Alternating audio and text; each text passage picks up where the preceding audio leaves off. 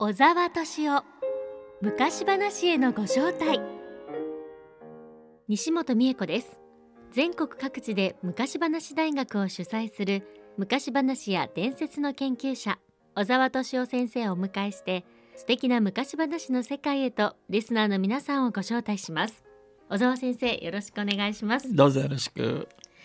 さて先週も干支にちなんでネズミの昔話をご紹介していただきましたが、うん、日本と海外のお話はやっぱり違いますね、そうねやっぱり違うね。面白いね。はい。かと思うとねよく聞いてみるとあ実は同じじゃないかっていうこともあるんですよ。で今日はねちょっと外国の話なんだけど、はい、そんな風な話を聞いてもらいますね、はい、話はねウズベキスタンの話なのねウズベキスタン。あんまり馴染みがないんだけど、ね、中央アジアだそうですけどね。キルギスタンとかあの辺りの方。国会の東側中国やなんかに至る前のそうですけどね。日本にはあんまり縁がない国ですけどね、はい、そこの話でねネズミ娘っていうのがあるのね。こんな話です、はい、昔は昔帰らぬ昔遥かな昔がありました。って言って始まるのね面白いでしょ、はい、この始まりの国もね、ね、日本とちょっと違うよね。はい、昔は昔帰らぬ昔遥かな昔がありました。あるところに一人のおばさんがいました。おばさんには連れ合いもいなければ子供もいませんでした。おばさんは一人ぼっちで寂しくてたまりませんでした。おばさんはいつも子供が欲しいと泣きながら神様にお祈りをしていました。ある時かまどに火を焚きつけていると巣穴からネズミが出てきました。そこでおばさんは干しぶどうを二粒取り出してネズミに言いました「ネズミちゃんこっちへおいで。ほら干しぶどうが二つあるよ。一つお食べもう一粒は私が食べるから」ネズミはおばさんのところまで来ました。するとおばさんはさっとネズミを捕まえてお祈りをしました。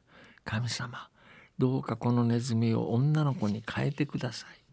そうすれば私は寂しくなくなります。おばさんがそう言い終わるか終わらないうちにそのネズミは可愛い小さな女の子に変わりました。おばさんは願い通り女の子の母さんになり女の子を大層可愛がりました。自分はろくに食べなくても女の子にはたっぷり食べさせました。自分は粗末なものを着ても女の子にはきちんとしたものを着せました。やがて女の子は大きくなってきれいな娘になりました。唇はお月様のようで瞳はお日様のようでした。お母さんは娘を見るたびに幸せでした。ある日お母さんはうちの娘にはどんなに綺麗でどんなに強い若者が似合うだろうかと考えました。そこで親戚や近所の人たちを一人残らず呼んで尋ねました。うちの娘はどんな人の嫁にしたらいいのかどうか教えてくださいな。すると近所の長老が言いました。お日様のお嫁さんにしたらいい。あの娘に負けないくらい美しいのはお日様しかいないよ。他のものにはもったいない。そこでお母さんはお日様のところへ行って言いました「お日様私の世にも美しい娘をあなたのお嫁さんにしてください」美しいこと賢いことであなたにかなう者はいないから。お日様はお母さんの願いを聞くとこう言いました。私はこの世の隅から隅まで温めて人間たちの命を養っている。だがお月様は暗い世界すら明るくしている。娘さんは私より強いお月様のお嫁さんにしたらいい。そこでお母さんはお月様のところへ行って言いました。お月様私の世にも美しい娘をあなたのお嫁さんにしてください。お月様はお母さんの願いを聞くとこう言いました。確かに私は暗い夜を明るく照らす。でも雲が私の顔を隠すと私にはどうしようもない。娘さんは私より強い雲さんのお嫁さんにしたらいい。そこで母さんは雲のところへ行って言いました。雲さん、私の世にも美しい娘をあなたのお嫁さんにしてください。雲は母さんの願いを聞くと言いました。確かに私は強い。だがこの世に私より強い者がいる。それは風さんだ。ひとたび風が起きると私など四方八方に吹き飛ばされてしまう。娘さんは私より強い風さんのお嫁さんにしたらいい。そこでお母さんは散々探し回った挙句ようやく風を見つけて頼みました。風さんあなたはお日様よりもお月様よりも雲さんよりも強い。私の世にも美しい娘をあなたのお嫁さんにしてください。風はお母さんの願いを聞くと言いました。確かに私は何でもかんでも空高く吹き上げてしまえる。けれども私は山を動かすことはできない。娘さんは私より強い山さんのお嫁にしたらいい。そこでお母さんは今度は山のところへ行って頼みました。山さん山さん。あなたはお日様よりもお月様よりも雲さんよりも風さんよりも強い。私の世にも美しい娘をあなたのお嫁さんにしてください。山はお母さんの願いを聞くとこう言いました。確かに私は強い。誰も私をここからどかすことはできない。だが私を散々苦しめる者がいる。それはモグラさんだ。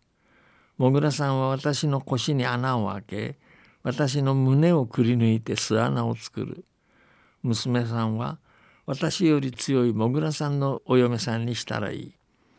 そこでお母さんは今度はモグラが一番強いと聞いてモグラさんを見つけて頼みました。モグラさんあなたはお日様よりもお月様よりも雲さんよりも風さんよりも山さんよりも強い。私の世にも美しい娘をあなたのお嫁さんにしてください。モグラはお母さんの願いを聞くと言いました。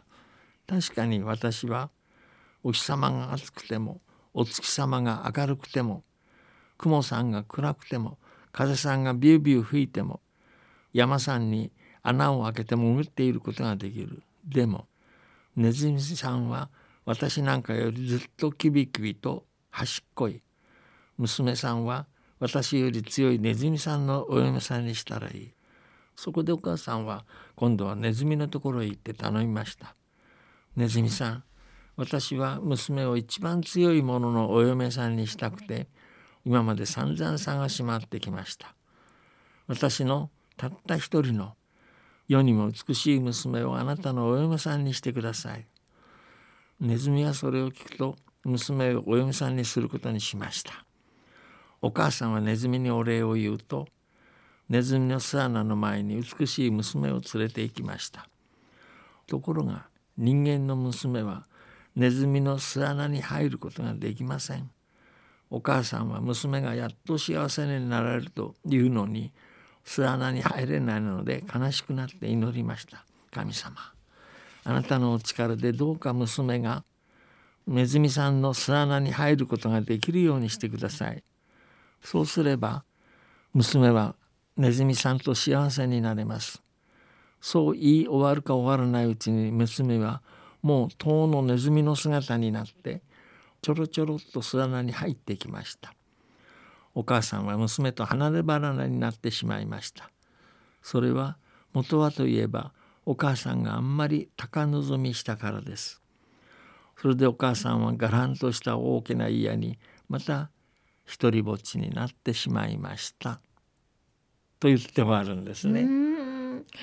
この話も聞いたことがあるね、お話ですよね。そうなんです。実はね、この話は日本にはあるんですよね。ただ終わりが違うのね。はい、前半っていうかな、その終わり以前のところは全く日本と同じですよね。はい、日本の場合にはね、お天道様が一番偉いというんで、まずお天道様のところ行くわけですよね。はいでも雲が来たらダメだって。で雲のところ行くとでも風が来たら風に負ける、はい、で風のところ行くと壁があったら私はダメだ、うん、で壁のところ行くとでも私がネズミにかじられたらおしまいだという。で結局ネズミが強いということが分かって、はい、ネズミにお嫁にやりましたって話になるわけよね。そうですよね。でしょ？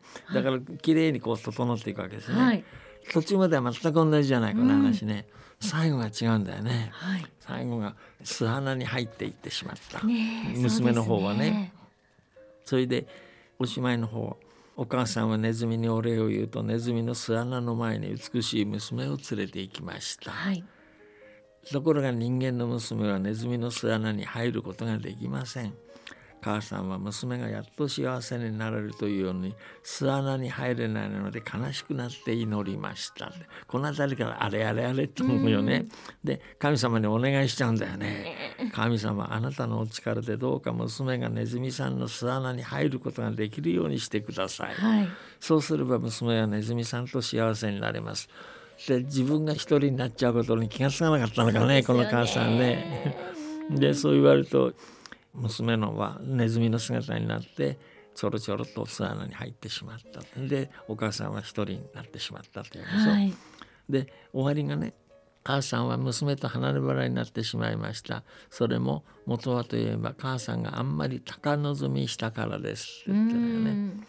でそれで母さんはがらんとした大きな家にまた一人ぼっちになってしまいました。っつって元へ戻るわけですね。一人ぼっちのところに戻る、はい、お話としてはねこれ割とあるんですよ。スタートしたところへ戻ってね。で元の姿形で終わるという一つのパターンがあるのね、はい、その形なのね。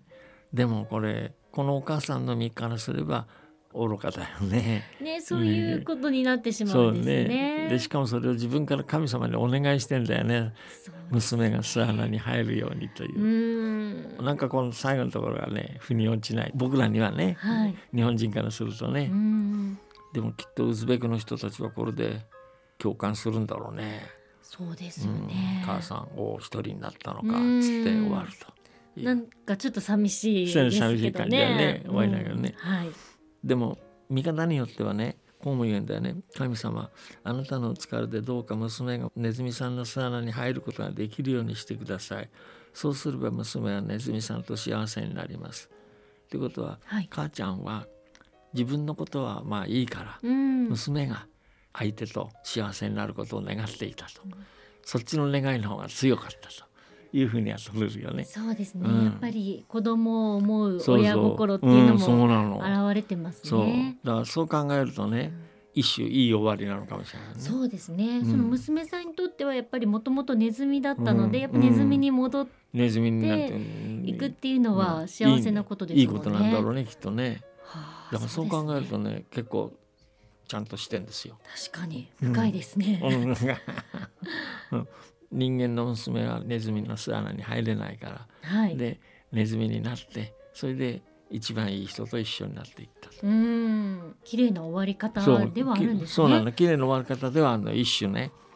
だけどお母さんの方に身を置いているとちょっと分かんなくなっちゃうね。そうですね、うん、自分を一人にしちゃってるわけだ、はあ、でもウズベキスタンにもそういうお話があるんですね。ね。その意味では面白いよね。お話の和形っていうんだけど和形としては同じよね、はい、うん、だんだんだんだんに次々と移っていってで結局元へ戻るというのはね、はい、同じな。うん。面白いですね、はい、もう一つね外国のあれですけどパンジャブってこれインドの一部かもしれないけども、はい、パンジャブの話でねこんな話があるんですよ。行者とネズミって言うんだけどね、はい、昔一人の敬虔な行者がいて川岸に座って祈っていた。行者って修行者ね。宗教的な修行者ね。その時突然足元に小さな子ネズミが落ちてきた。カラスがくちばしから落としたのである。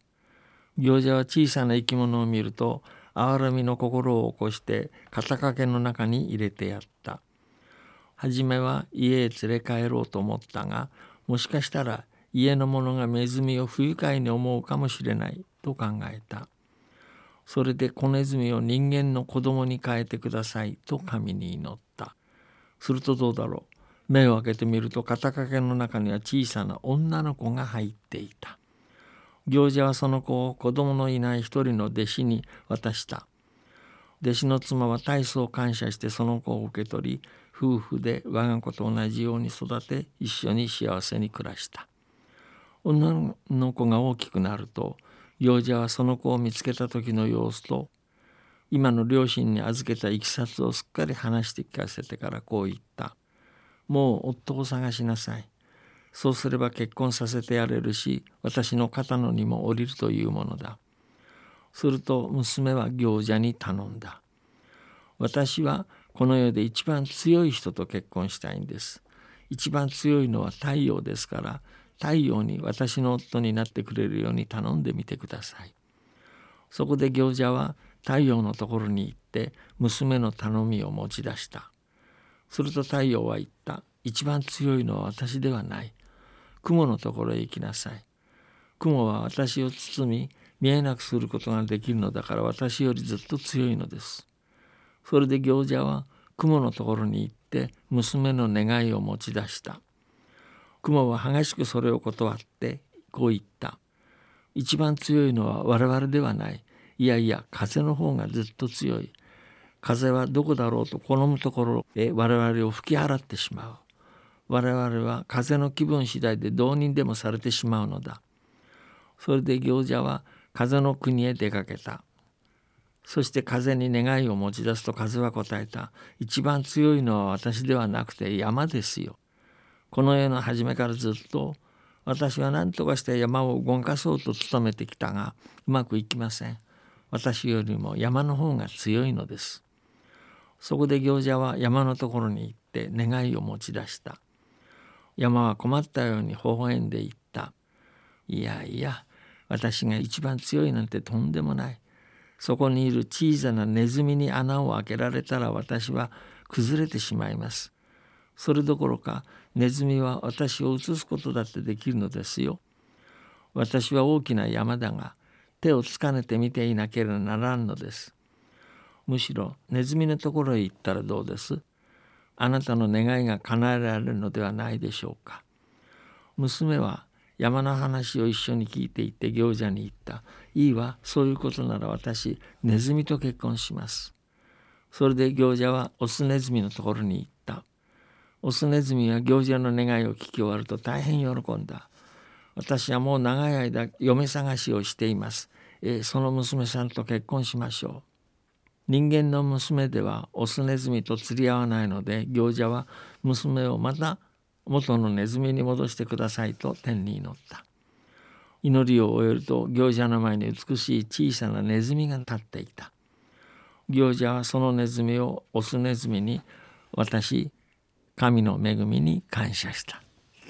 面白いね、えー、また同じお話、うん、同じでしょ、ね、そうでしょ？面白いですね、はい、えー、インドにもあるんですね。これねインドにパンジャブにもあるんです。こんな話が随分広くあるもんですね。はい、うん、その話ってねまたいずれゆっくりしたいと思うんだけど本当に昔話ってね意外に広く広がってんですよね。そうです、ね、あちこちにあるものがね。でそれがなぜなのかっていうのは大きな問題なんですけどね、はい、一つの説では偶然の一致というのもあるのね。偶然に。だけどこれだけさ細かいところまで合ってたらちょっと偶然とは言いにくいよね。そうですよね、うんじゃあなんだって話になるわけでね、はい、これはまた大きな話なんでいつかまとめて話しますけどね。なんと時間がなくなってしまった ということですね。気になりますけど、ね、そういうことなのよ。え。ー、でもネズミの話ってねいろいろあって面白いですね。そうです、ね、いろんな国にあってね、はあ、楽しかったです、うん、楽しかった。今日は今年の干支にちなんでネズミの昔話をご紹介していただきました。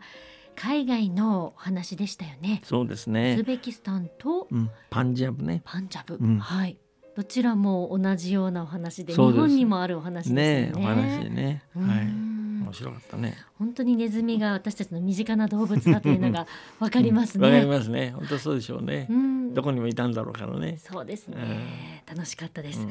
では先生、来週のテーマを教えてください。来週はね、はい、前にもご紹介したんだけど、ドイツのウタさんというね世界的に有名なメルヘンの研究者なんですけどね、はい、ドイツの学者ですがその方の東京の白百合女子大学での講演を聞いていただきます。はい、ラプンツェルについてということです。ラプンツェルですか、うんうん、楽しみにしています。ね、はい、小沢先生ありがとうございました。小沢敏夫昔話へのご招待。